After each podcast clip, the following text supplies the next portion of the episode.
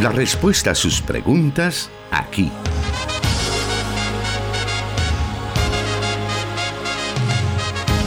En Solución Bíblica. Comenzamos.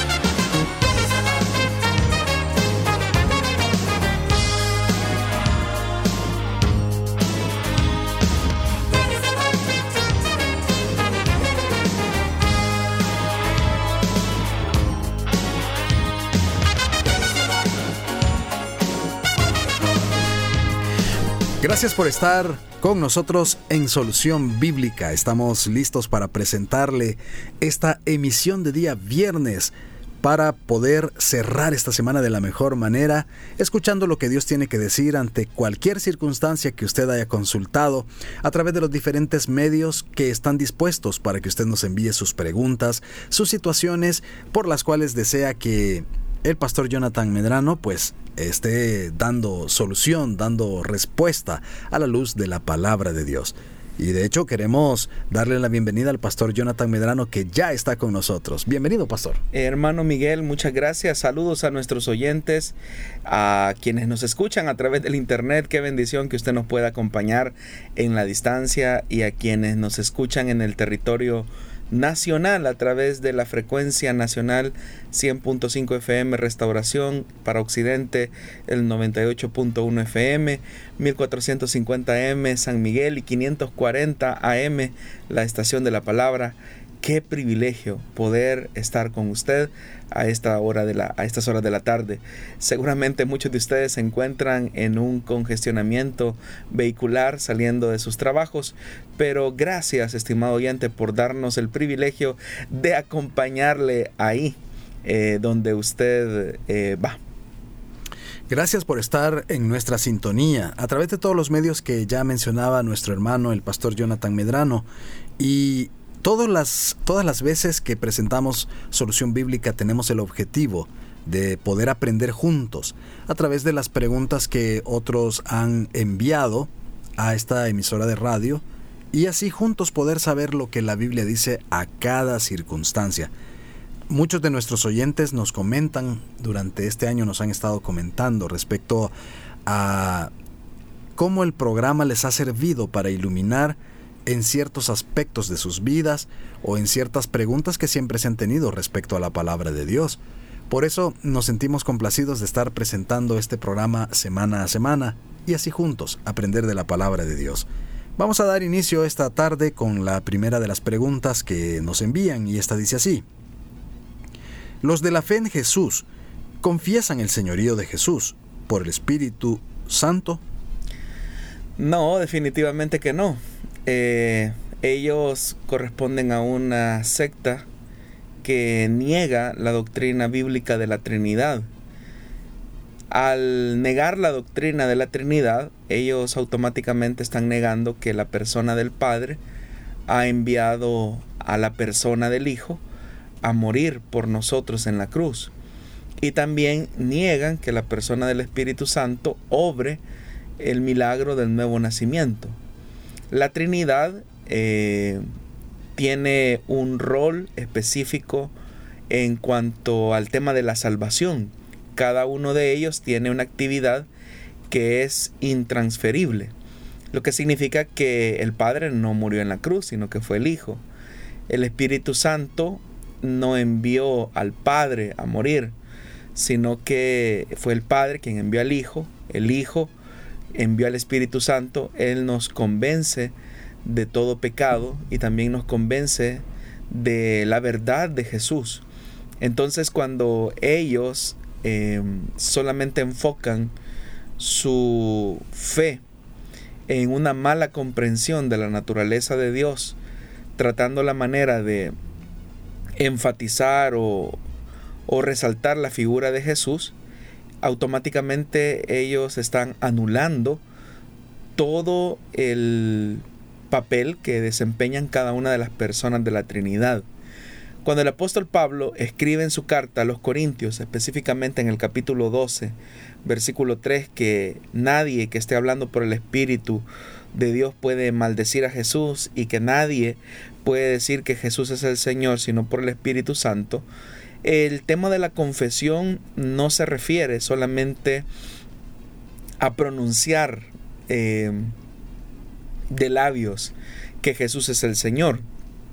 En realidad, cuando hablamos de la doctrina del señorío de Cristo, estamos enfatizando la verdad de someternos a Cristo como nuestro Señor, entendiendo que esto va de la mano eh, en la realidad o en la dimensión que debemos de poner toda nuestra confianza en Él como Señor y Salvador. En tanto que la secta del nombre de Jesús coloca toda su confianza y su esperanza de salvación en el bautismo en el nombre de Jesús. Y siempre pues obviamente de una mala interpretación de la escritura.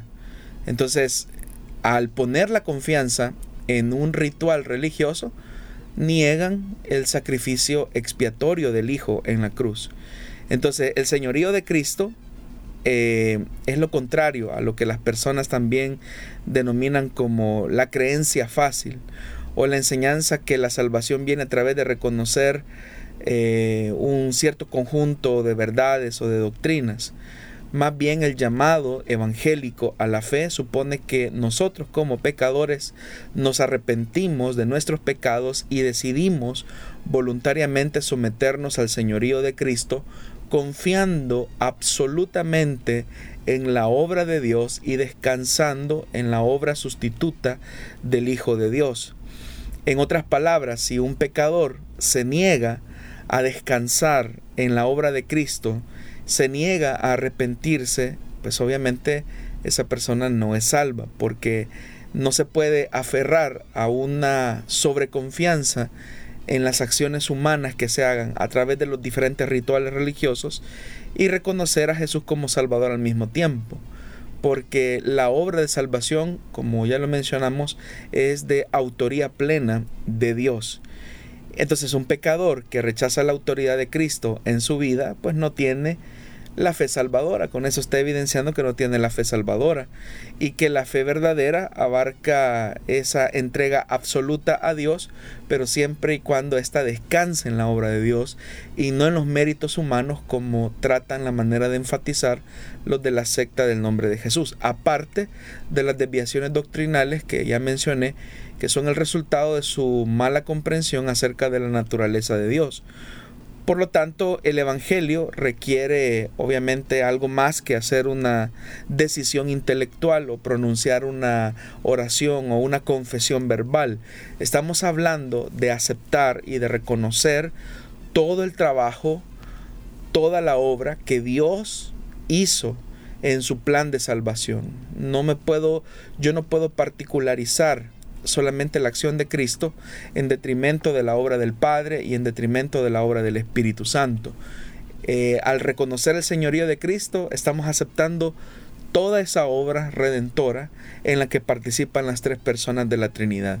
Y en el tema de la confesión, no estamos diciendo que esto solo se limite o se reduzca a una confesión verbal de las personas en el que dicen, no, si yo creo que Jesús es el Señor. Y entonces descansar en la idea que porque pronunció con su boca que Jesús es el Señor, eh, ya automáticamente tiene eh, una relación con Dios y sus pecados han sido eh, limpiados. No, el reconocimiento del señorío de Cristo se manifiesta en otras verdades bíblicas eh, que revelan un cambio, una transformación por la operación del Espíritu Santo y de la palabra aplicada en la vida del cristiano. Recordemos que el mensaje del Evangelio es un llamado al discipulado, por eso es que Jesús enfatizó que eh, sus ovejas oyen la voz de su pastor y en obediencia deciden seguirla. Ahora bien, ¿cómo se relaciona el pasaje de Mateo 7 cuando dice que no todo el que diga Señor, Señor entrará en el reino de los cielos, con la presentación que Pablo hace del tema de la confesión? Es correcto, es lo que estábamos mencionando, hermano. Es que el señorío de Cristo nos enseña que una verdadera profesión de fe es aquella que va respaldada con la evidencia de la fe. Si una persona está realmente siguiendo eh, al Señor como un reconocimiento voluntario del señorío de Cristo, entonces él o ella va a obedecer las instrucciones del Señor. Una persona que, por ejemplo, está viviendo de manera intencional en el pecado y sin arrepentirse, pues obviamente que ha decidido no vivir bajo el señorío de Cristo, porque Cristo nos llama del pecado a su justicia. De hecho, la Biblia, la Biblia, la Escritura, claramente nos enseña que la fe en Cristo resulta en una vida cambiada, en una vida transformada. Eh, he aquí las cosas viejas pasaron, dice el escritor sagrado, y todas son hechas nuevas. ¿Qué es eso? ¿Qué es eso nuevo que el Señor ha hecho? Eso nuevo que el Señor ha hecho, lo ha hecho por la acción del Espíritu Santo y la aplicación o la vivencia de la palabra en el creyente. Entonces el señorío de Cristo no es simplemente una confesión eh, verbal, como decíamos, porque ya Jesús mismo lo señaló en el Evangelio de Mateo. No todo el que me diga Señor, Señor, entrará en el reino de los cielos. Entonces, ¿qué es lo que garantiza que yo he reconocido el señorío de Cristo en mi vida? Que yo vivo la voluntad de Dios trato la manera de obedecer su palabra. Para mí la palabra de Dios no es cuestionable, sino que es la norma de fe y de conducta que deben de regir mis pasos, mis decisiones, mis emociones, mis sentimientos, mi voluntad. Todo eso implica reconocer el señorío de Cristo.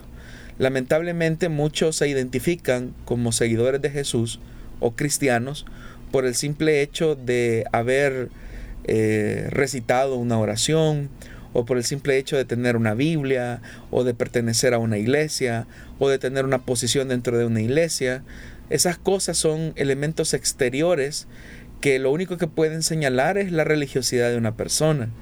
Pero el reconocimiento al señorío de Cristo es una vida transformada que vive en obediencia a la palabra de Dios y que se sujeta a la voluntad de Dios cuando estamos sujetos a la voluntad de Dios, es lo que el apóstol Pablo también habla en su carta a los Gálatas, que comenzamos a vivir una vida en el Espíritu y ya no seguimos las disposiciones de la carne. Cuando ya no vivimos bajo los principios de la carne, bajo la potestad de nuestra vieja naturaleza, es cuando el pecado ya no es nuestro Señor, porque Cristo es el Señor de todo nuestro cuerpo y por lo tanto hemos presentado nuestra vida en una ofrenda agradable, un sacrificio vivo, como se señala en la carta a los romanos, para con Dios. Entonces, todos estos elementos es importante porque eh, si bien es cierto, los cristianos en el siglo I confesaban el señorío de Cristo verbalmente, pero eso implicaba entregar la vida literalmente porque recordemos que ese principio de reconocer el señorío de una persona era una práctica que en el siglo I implicaba un reconocimiento o una identificación, por ejemplo, con el emperador. A César se le llamaba Señor, solamente a él. Eh, y era un título de autoridad que tenía connotaciones prácticamente divinas, espirituales.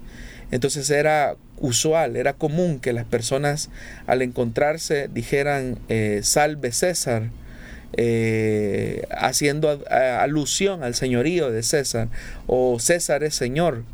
Pero los cristianos habían entendido que el único Señor eh, en el cielo y en la tierra es Jesús. Entonces ellos no se plegaban a la cosmovisión del, em, emperador y de su política, eh, religiosa, porque también era, era religiosa el accionar política, político del, del César, y los cristianos mantenían su fidelidad a expensas que eso les podía implicar eh, el retiro de derechos o beneficios, eh, la marginación e incluso la muerte. Pero el cristiano que asumía esa, ese compromiso con el señorío de Jesús, es cierto que lo verbalizaba, confesando a Jesús como Señor, pero era porque había una resolución absoluta que César no era Señor y que el único Señor era el Hijo de Dios. Bueno, Usted menciona esas implicaciones que podía tener el cristiano primitivo, pero en la actualidad, ¿qué implicaciones tiene para la vida del cristiano cuando se ha sometido al señorío de Cristo? Eso es importante, hermano, porque al igual que en los, los primeros cristianos eh, relucían su confesión y su, y su identificación con el señorío de Cristo, también ahora nosotros debemos de preguntarnos de qué manera reconocer el señorío de Cristo determina mi identificación con, con, el Hijo de Dios. Es decir, ¿en qué se traduce que yo auténticamente he confesado a Jesús como mi Señor? En primer lugar, es importante decir que el arrepentimiento, por ejemplo, no es un mero sinónimo de la fe, porque la Biblia enseña que los pecadores deben de ejercer su fe junto con el arrepentimiento. Entonces, ¿qué es el arrepentimiento? El arrepentimiento es apartarse de un pecado. Incluso el arrepentimiento como tal es un don de parte de Dios, porque como tal el genuino arrepentimiento surge cuando una persona decide someterse al señorío de Cristo, de tal manera que no puede resultar eh, un cambio en la vida y en la naturaleza de una persona si antes no se ha arrepentido. Es decir, el arrepentimiento es una evidencia de habernos sometido al señorío de Cristo. Incluso eso se manifiesta cuando se ejerce la fe que también Dios la da como un don de parte de Dios. Entonces ese es un elemento eh, bastante importante porque si la fe es como ese, ese don de Dios que Él entrega, esa fe permanece en la vida de la persona y la salvación que Dios otorga es precisamente eh, el don que Dios otorga por el, el, arrepentimiento y el reconocimiento al señorío de Cristo. Lo otro es que el objeto de esa fe es Cristo mismo. No es una promesa, no es una oración o un credo, sino que la fe implica un compromiso abierto, claro, permanente, con el Hijo de Dios. Es decir, es, mucho más, estimados hermanos, que estar convencidos de que, de que el Evangelio es la verdad. O sea, alguien puede decir, no, yo sé que el Evangelio es la verdad, yo sé que Jesús es el camino, yo sé que Jesús es el Salvador. O sea, decir eso, entender eso, aceptar eso incluso, no es garantía que hemos reconocido el Señorío de Cristo, porque hay muchas personas que lamentablemente ellos entienden la verdad del Evangelio, pero no la reciben, no la reciben. Y cuando digo que no la reciben, me refiero a que no tienen vidas transformadas, siguen teniendo las mismas conductas pecaminosas, si el, el pecado que mora en ellos sigue siendo el Señor de sus vidas. Y recordemos lo que el mismo Jesús dijo, ¿verdad? Mis ovejas oyen mi voz, yo las conozco y ellas me siguen. Por otra parte, eh, cómo se traduce nuestra confesión al señorío de Cristo en nuestra vida, en, la, el, actual, en la actual condición, en, nuestra época. Bueno, como ya lo dije, la fe verdadera siempre va a producir un cambio de vida, porque si decimos que Jesús es Señor, eso implica que nuestra voluntad total está rendida a Él. Y nosotros amamos hacer la voluntad de Dios. Esa es la diferencia entre la religión y el evangelio, porque el evangélico que ha tenido un encuentro con el Hijo de Dios, que ha rendido su voluntad completamente al Señor, ama hacer la voluntad de Dios, no es gravoso, en el sentido que es que yo si no fuera cristiano, ah, yo si robara, e, es que si yo no fuera cristiano, yo le diera duro a esta persona porque me insultó, es que si yo no fuera cristiano, le, le diría un par de cosas, eh, le respondería mal. No, el cristiano no hace eh, cosas o deja el pecado, deja de hacer el pecado, no porque se lo prohíban en la iglesia, no porque qué dirán de mí, no porque me van a quitar el privilegio, no porque va a ser un escándalo, sino que el auténtico cristiano deja el pecado por amor al Señor.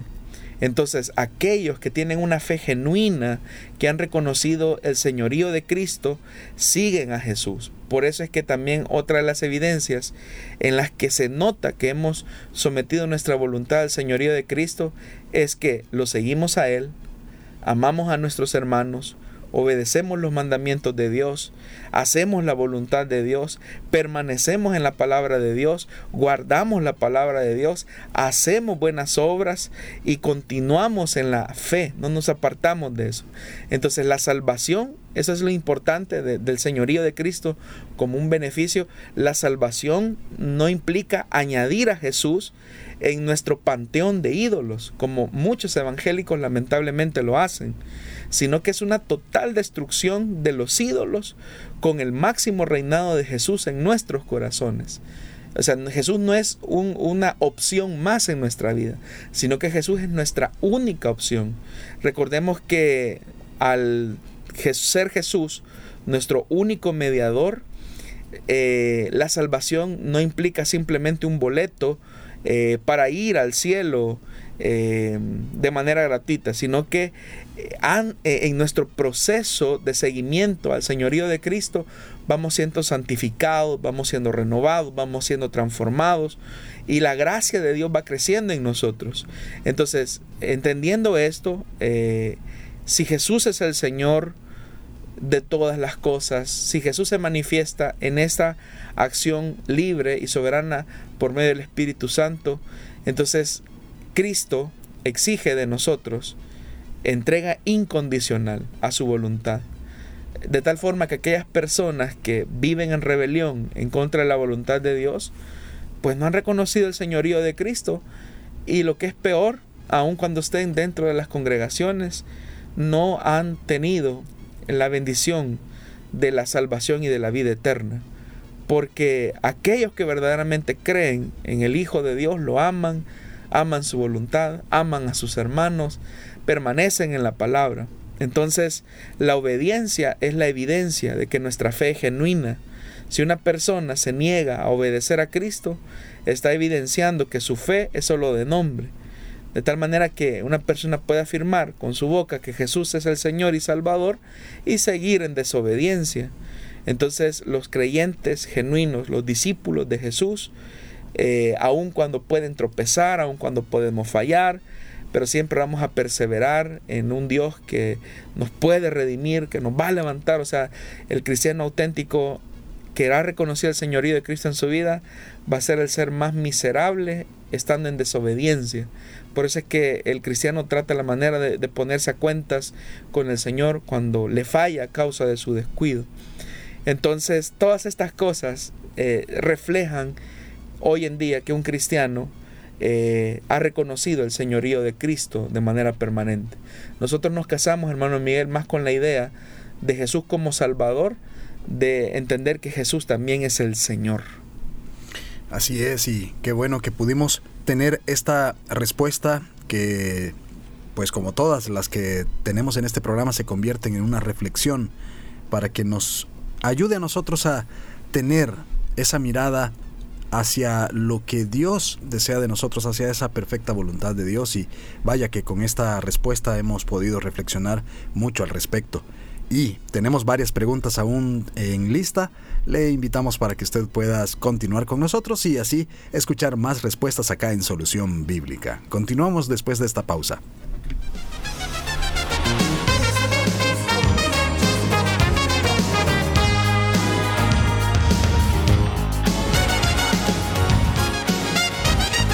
Escríbenos tus preguntas al número de WhatsApp de Plenitud Radio 503 7848 5605 y número de WhatsApp de Restauración 503 78 56 94 96.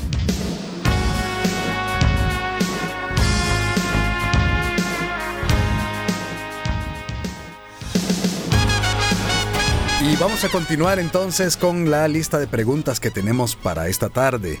Y la siguiente nos dice así.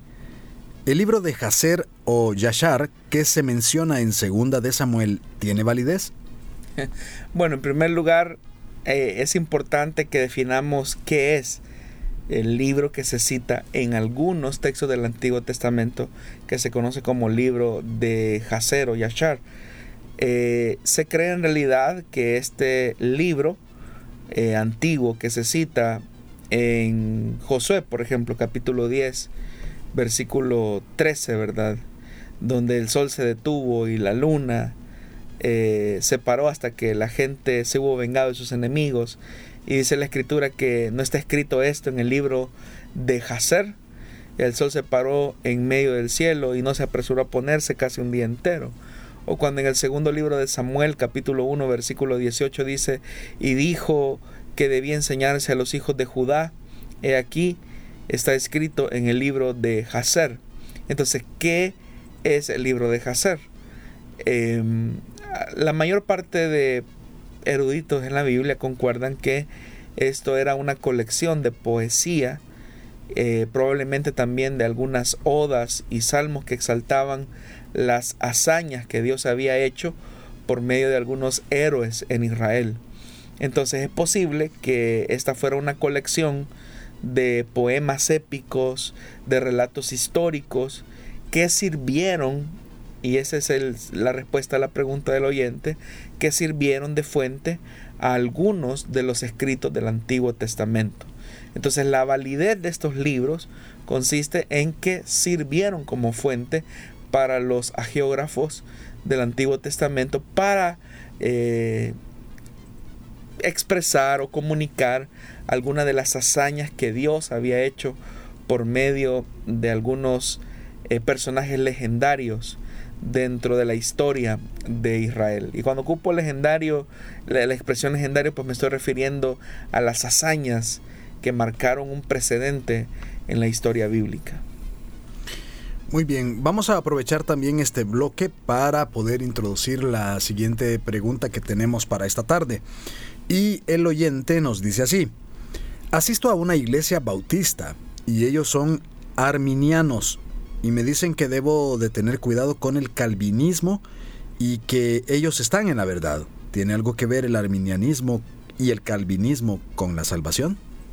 Bueno, no, los dos sistemas de doctrina son totalmente eh, opuestos, antagónicos en, en su forma de entender cómo Dios va obrando la salvación para hablar un poco acerca del, del arminianismo, es importante remontarnos a su pensador, ¿verdad? Que fue Jacobo Arminio, que fue pastor y teólogo holandés, nacido en el año de 1560, es decir, cuatro años antes de la muerte de Calvino.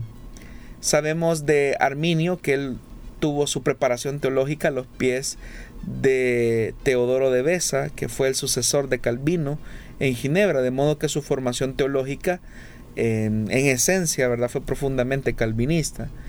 Sin embargo, eh, Arminio poco a poco fue, una, vez fue ordenado al ministerio, comenzó a tener como ciertos conflictos, ¿verdad? Con la comprensión de las enseñanzas de Calvino eh, en relación al papel que juega la gracia de Dios en la salvación de los hombres. Arminio eh, coincidía con las posturas calvinistas en el hecho que la voluntad del hombre, ¿verdad? Ha sido herida, mutilada, eh, está enferma, está deshabilitado, de tal forma que él está cautivo, el hombre está cautivo, está destruido por el pecado. Pero decía él que el hombre, a pesar de que tiene esa naturaleza, él aún posee el libre arbitrio o lo que nosotros popularmente conocemos como libre eh, albedrío, ¿verdad? Y el ser humano tiene ese libre albedrío de tal manera que eh, puede aceptar la gracia de Dios, la gracia eh, resistible. Él dice que el ser humano puede resistir la gracia de Dios. Y según Arminio, eh, aun cuando el hombre es perverso en el corazón, aun cuando el hombre está enfermo en su naturaleza, él ha quedado en un estado que aunque es de impotencia moral, eh, la voluntad del hombre no es libre de hacer ningún bien a menos que sea libertada por el Hijo de Dios a través del Espíritu de Dios. Y en eso, digamos, coincide con Calvino. Pero eh, aun cuando en este punto Jacobo Arminio coincide con Calvino, aún con Lutero, el punto en disputa o lo que le generaba a él como cierta dificultad era el papel radical de la gracia de Dios en la salvación eh, de los pecadores. Y él lo dice de la siguiente manera, o sea, Arminio dice esto, toda persona no regenerada posee una voluntad libre y la capacidad de resistir al Espíritu Santo, de rechazar la gracia de Dios que le es ofrecida de menospreciar el consejo de Dios contra sí mismo, de rehusar aceptar el Evangelio de la gracia y de no abrirle a aquel que toca la puerta de su corazón. De modo eh, que, partiendo de estas palabras de Calvino, perdón, de, Arminio, eh, el pecador en sí mismo no responde, si no responde al llamamiento, es porque él lo decidió. Y, en ese punto pues estamos de acuerdo. Es decir, si el pecador eh, rechaza eh, el llamamiento, eh, la predicación de la palabra, más bien, o sea, es responsable el hombre delante de Dios de ese rechazo. Pero si el hombre, el pecador, acepta el mensaje y viene a Cristo con arrepentimiento y fe, entonces la pregunta surge, ¿verdad? Y aquí es donde se separa radicalmente el, calvinismo y, el arminianismo. Que de quién depende entonces, al final de cuentas, la decisión. Depende de la soberana voluntad de Dios o de la voluntad del pecador. Entonces Arminio responde que depende enteramente, ¿verdad?, de la voluntad del pecador, que ha sido previamente capacitado por la gracia de Dios. Porque según Arminio, Dios concede a todos los hombres una gracia previa que les puede hacer posible la salvación. De, de tal forma que el hombre tiene en su libre arbitrio la capacidad de decidir si acepta o no la salvación ofrecida por Dios a través de Jesucristo. Entonces, él dice que esa gracia es universal, no es eh, limitada, eh, no es irresistible y la decisión final está en los hombres y no en las manos de Dios. Entonces, si usted nota, eh, básicamente eh, hay algunas cosas que, están en peligro bajo la, postura de Arminio. Número uno es la soberana voluntad de Dios, porque la soberanía de Dios es la que ha determinado la elección, los medios, el llamamiento, eh, la acción salvadora y no es la voluntad humana, porque el ser humano no es que está parcialmente dañado, está totalmente dañado. Es más, la Biblia lo, dice eh, de una forma tan gráfica cuando menciona el escritor sagrado que estamos muertos, que estábamos muertos en nuestros delitos y pecados. Y la palabra que se traduce ahí como muertos eh, no es ni siquiera la palabra tánatos de alguien que acaba de fallecer, sino que es la palabra necros, que es alguien que está descompuesto ya, de donde vienen otro, otro, otro tipo eh, de, palabras al español, ¿verdad? Es decir, lo que el escritor dice que estábamos necros en nuestros delitos y pecados, estábamos en un estado de descomposición que ya no había ni la más mínima posibilidad de, volver a la vida por, por iniciativa propia. Estábamos como ese valle de los huesos secos en la visión del profeta eh, Ezequiel. Entonces, siendo la realidad así, la acción salvadora, el plan salvador y la ejecución de esa salvación no está supeditada a la voluntad humana como creía eh, Arminio, sino que toda la acción salvadora, todo el plan salvador, toda la ejecución salvadora está en las manos de Dios, porque el hombre por su condición no puede, no quiere, no siente y no hace lo bueno. Para demostrar esta verdad es importante que vayamos a la carta a los romanos en el capítulo 8, versículo 28 al 30, donde dice, ahora bien, sabemos que Dios dispone, dispone todas las cosas para el bien de quienes lo aman. Dios dispone, y eso habla de una predestinación, eso habla del anticipado conocimiento de Dios que ha decidido lo que Él va a hacer. Porque la idea de Arminio es que dice que Dios da la salvación a aquellos a quienes Él sabe que le van a recibir. Entonces, pero ahí la soberanía de Dios está supeditada a la voluntad humana. En tanto que la soberanía bíblica, entendida desde la posición de Pablo en esta carta de los romanos, es que Dios dispone, Dios decreta, Dios determina, Dios ejecuta, Dios planifica. Dice, ahora bien sabemos que Dios dispone todas las cosas para el bien de los que lo aman, los que han sido llamados. Dios los ha llamado de acuerdo con su propósito. Eso habla de su plan. Porque a los que Dios conoció de antemano, los conocía de antemano, también los predestinó a ser transformados según la imagen de su Hijo, para que Él sea el primogénito entre muchos hermanos. A los que predestinó, también los llamó. A los que llamó, también los justificó. Y a los que justificó, también los glorificó.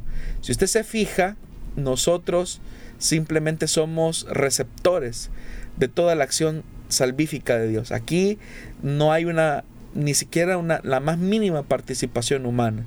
Entonces, Cristo eh, ha hecho todo eh, por nosotros en cooperación con el Padre y el Espíritu Santo, como lo mencionamos en una pregunta anterior.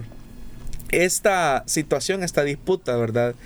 que siguió después con los discípulos de Arminio, eh, llevó a que en los países eh, protestantes eh, se definiera estos elementos o se pulieran más los elementos em, de, de, la fe reformada.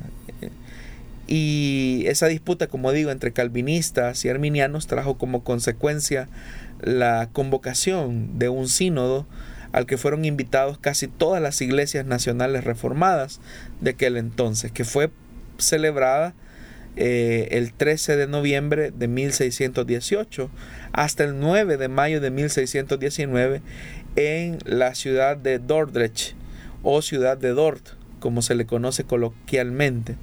Entonces, después de 154 sesiones que se llevaron a cabo en ese lapso de seis meses, de siete meses, perdón, la posición arminiana eh, en ese sínodo de Dort fue rechazada a la vez que fueron presentadas las enseñanzas que han sido conocidas desde entonces como los cinco puntos calvinistas o las doctrinas de la gracia. Y muchos años más tarde, ¿verdad? Ya eh, a, principios del siglo XX, alguien trató la manera de, de, de resumir de alguna manera las doctrinas usando un acróstico qué es tulip y qué es tulip. Por sus siglas en inglés estamos hablando de la doctrina de la total depravación del hombre, la elección incondicional de Dios, la expiación limitada, la gracia irresistible y la perseverancia de los santos. Entonces, aunque es obvio, ¿verdad?, que ambas concepciones del Evangelio eh, tienen su posicionamiento, pues usted podrá notar por algunas lecturas que hicimos del Nuevo Testamento que hay un fundamento eh, más sólido para el abordaje que se hace en el hecho de que toda la obra salvadora depende de la acción soberana de Dios que de antemano predeterminó y que también Él mismo ejecutó, siendo que nuestro estado como hombres era de incapacidad absoluta eh, frente a Dios para podernos salvar. Muy bien, gracias por esa explicación. Vamos a continuar con el programa Solución Bíblica. También vamos a revisar algunos de los mensajes que estamos recibiendo en las redes sociales. Siga con nosotros, volvemos en unos segundos.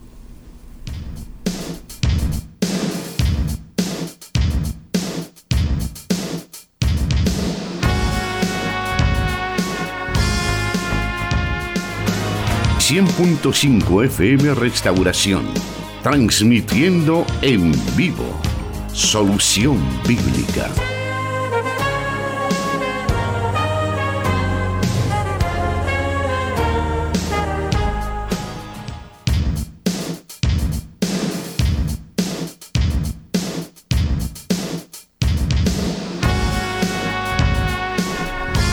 Vamos aprovechando los minutos que nos restan para las siguientes preguntas que hemos recibido por parte de nuestra audiencia. Y esta siguiente pregunta nos dice así. ¿Existe una jerarquía angelical y si existe, cuál es? Bueno, al hablar acerca de los ángeles, estos se clasifican en dos categorías. Los ángeles que no cayeron y los ángeles caídos. Los ángeles que no cayeron son aquellos que han permanecido eh, santos a lo largo de su existencia y por consiguiente son llamados santos ángeles. Así se refirió Jesús a ellos.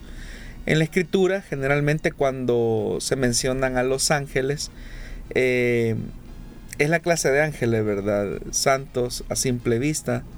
Y por el contrario, ¿verdad? Los ángeles caídos son aquellos que no han mantenido su santidad y se les llama espíritus inmundos o demonios. Los santos ángeles pertenecen a clases especiales y se nombran, incluso a veces hasta se mencionan de manera individual a uno de ellos.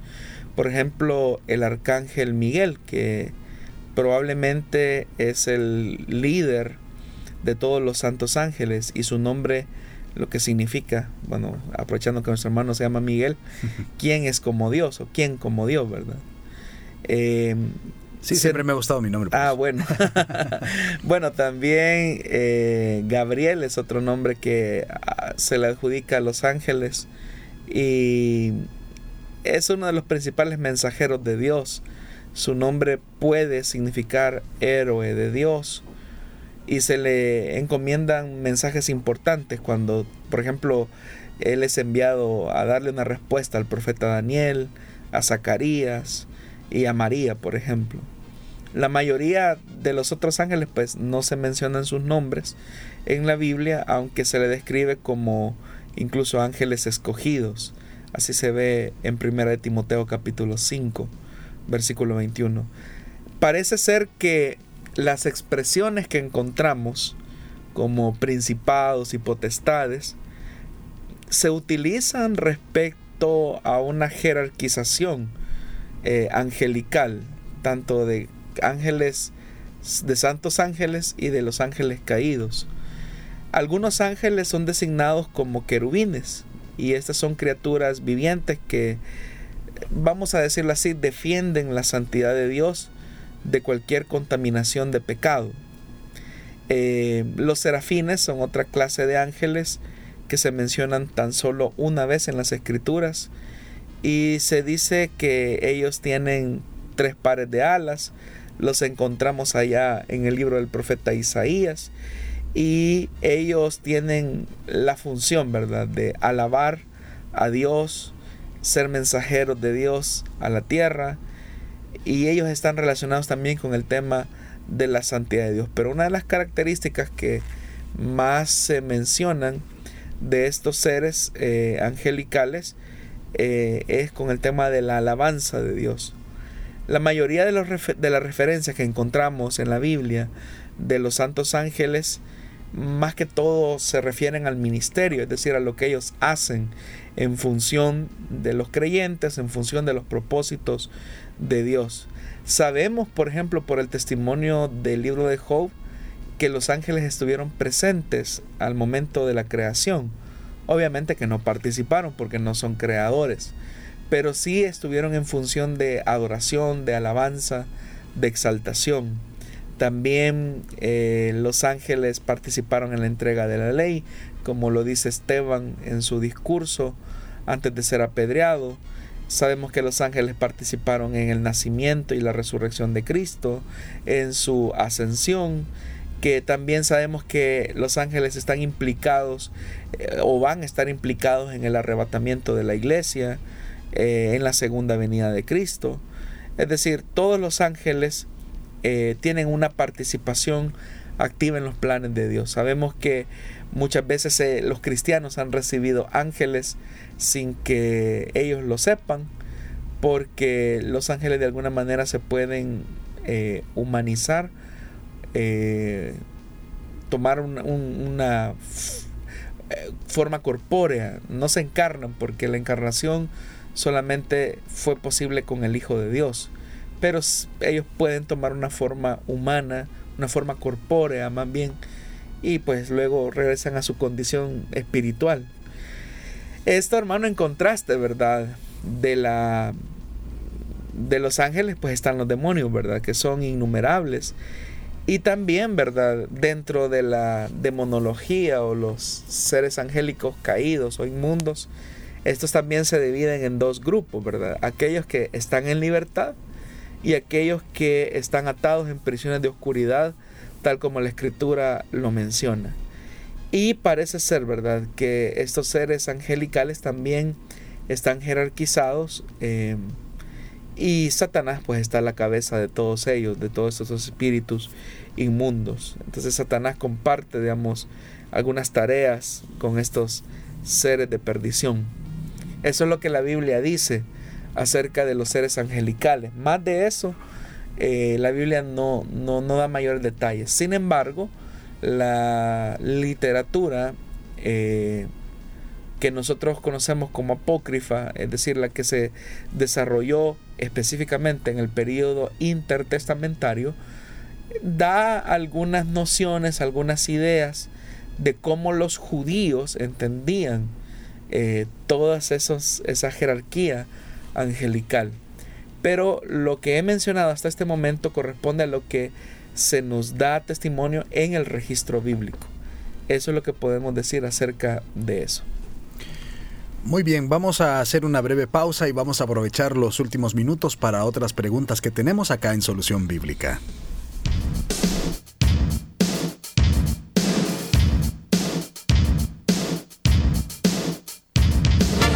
Solución Bíblica.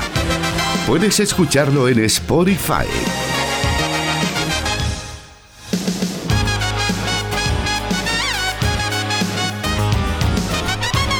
Continuamos entonces con el programa y vamos a irnos a la siguiente pregunta que tenemos para esta tarde. Y esta nos dice así. En el reino milenial mencionado en Apocalipsis, ¿qué características podríamos teorizar que tendrán los diferentes sistemas mundiales? Infraestructura, desarrollo, cultura, etcétera.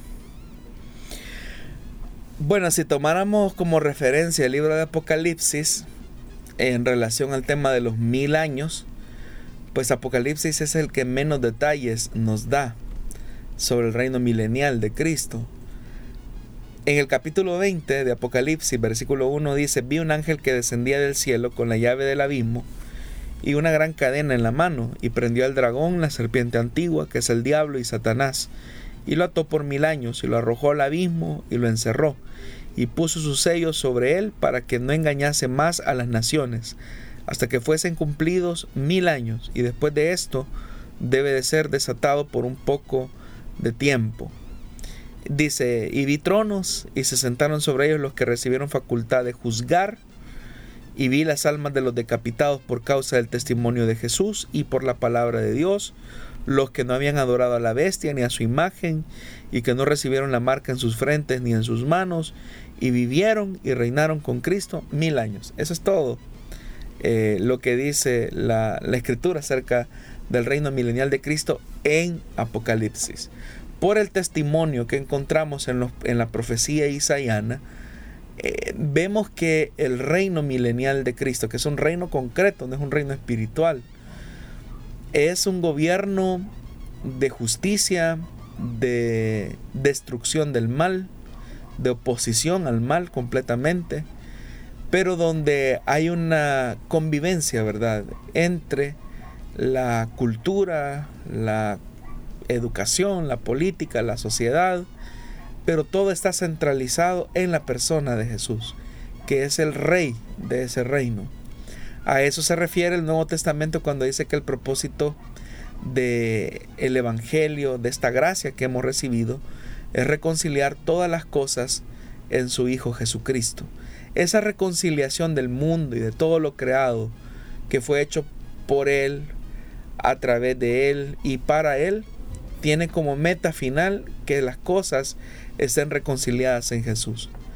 Entonces, la profecía isaiana lo que nos dice es que hay una transformación de la naturaleza, por ejemplo, que ha estado sometida al señorío del pecado o a las condiciones de pecado, de tal forma que, por ejemplo, hay una transformación evidente como resultado de la llegada del reino milenial de Cristo. Por ejemplo, los desiertos comienzan a florecer, las desigualdades desaparecen, las enfermedades desaparecen, comienza a existir un equilibrio natural de las estaciones eh, climáticas del país, perdón, del mundo, no solamente de un país. Hay toda una política de gobierno que emana del mismo Señor Jesús, ¿verdad? Que es el de la no violencia. Tan es así que las armas serán convertidas o transformadas en herramientas de trabajo eh, agraria, ¿verdad? O agrícolas. Y eh, obviamente no habrá maldad, no habrá violencia. La naturaleza de los hombres también, siendo que Satanás es llevado a, detención provisional por mil años, eh, aun cuando existirán seres humanos, ¿verdad? que no van a pertenecer a la iglesia del Señor, eh, ellos van a seguir teniendo vidas normales, pero con la única diferencia es que toda la vida va a girar en torno al Rey, ¿verdad? Que es Jesús, el Hijo de Dios. Entonces, todas estas cosas son, los que, son las que la Biblia nos enseña y, uno puede leer, por ejemplo, la profecía isaiana, específicamente los últimos capítulos del profeta Isaías, para ver toda la, la descripción que se hace de ese reino perfecto de, Cristo. Muy bien, vamos a la siguiente pregunta, aprovechando estos minutitos que restan, estos cinco minutos que restan para ser exactos del programa. Nos dice así, ¿cómo se debe interpretar Mateo 19, versículos 11 y 12? ¿Es correcto decir que los eunucos por el amor al reino de los cielos son los que se divorcian de su cónyuge, pero siguen vivos Siguiendo con la pregunta, ¿eso equivale al don de continencia? Bueno, son varias preguntas en una. Primero vamos a comenzar diciendo que el don llamado así de continencia es una capacidad que Dios entrega a una persona que ha decidido vivir en entrega absoluta al servicio de Dios y eh, prescinde verdad de la relación matrimonial para dedicarse de lleno a la obra de Dios. Pero es una decisión que se toma antes y Dios obviamente da una capacidad a esta persona. No significa que la persona que tiene don de continencia ya no tiene atracción al sexo opuesto o que ya no tenga eh, deseos sexuales, sino que su llamado, su vocación es superior a aquellas necesidades humanas como eh, la de un matrimonio, la de la compañía o, la de la satisfacción sexual en el matrimonio.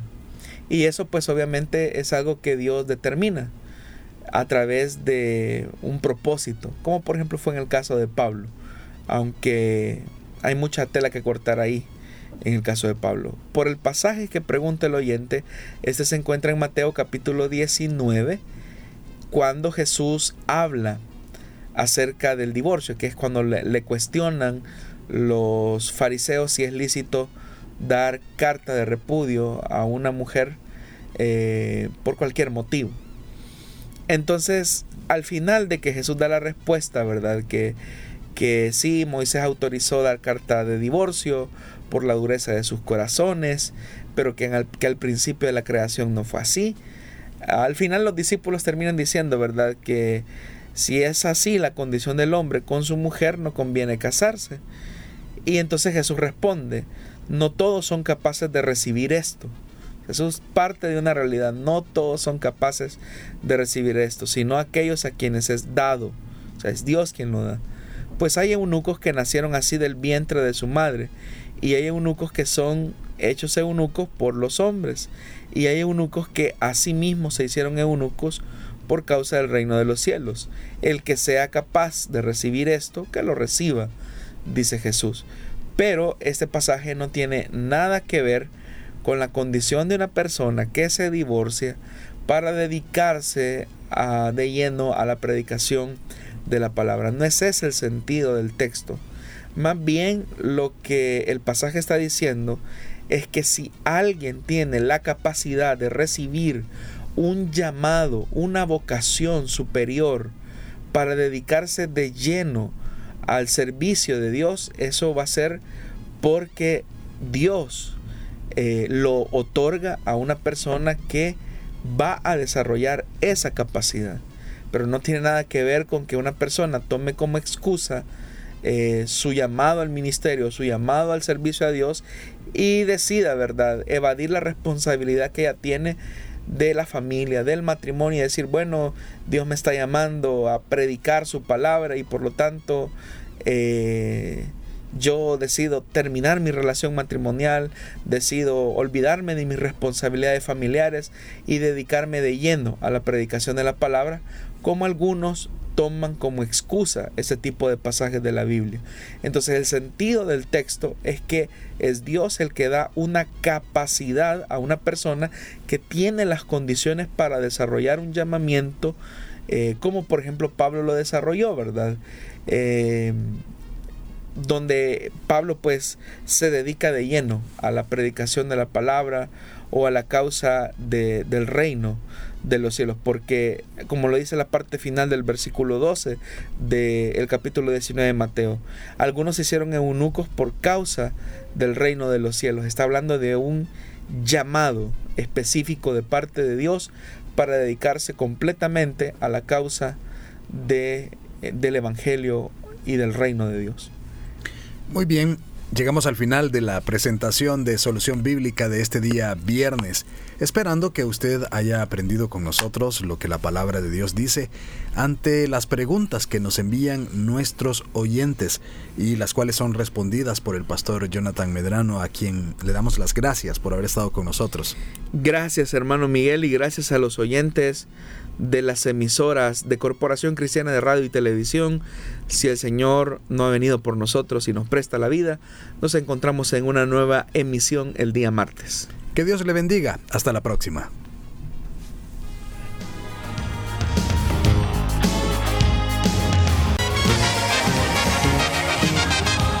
Dios da la sabiduría y el conocimiento. Solución bíblica. Hasta el próximo programa.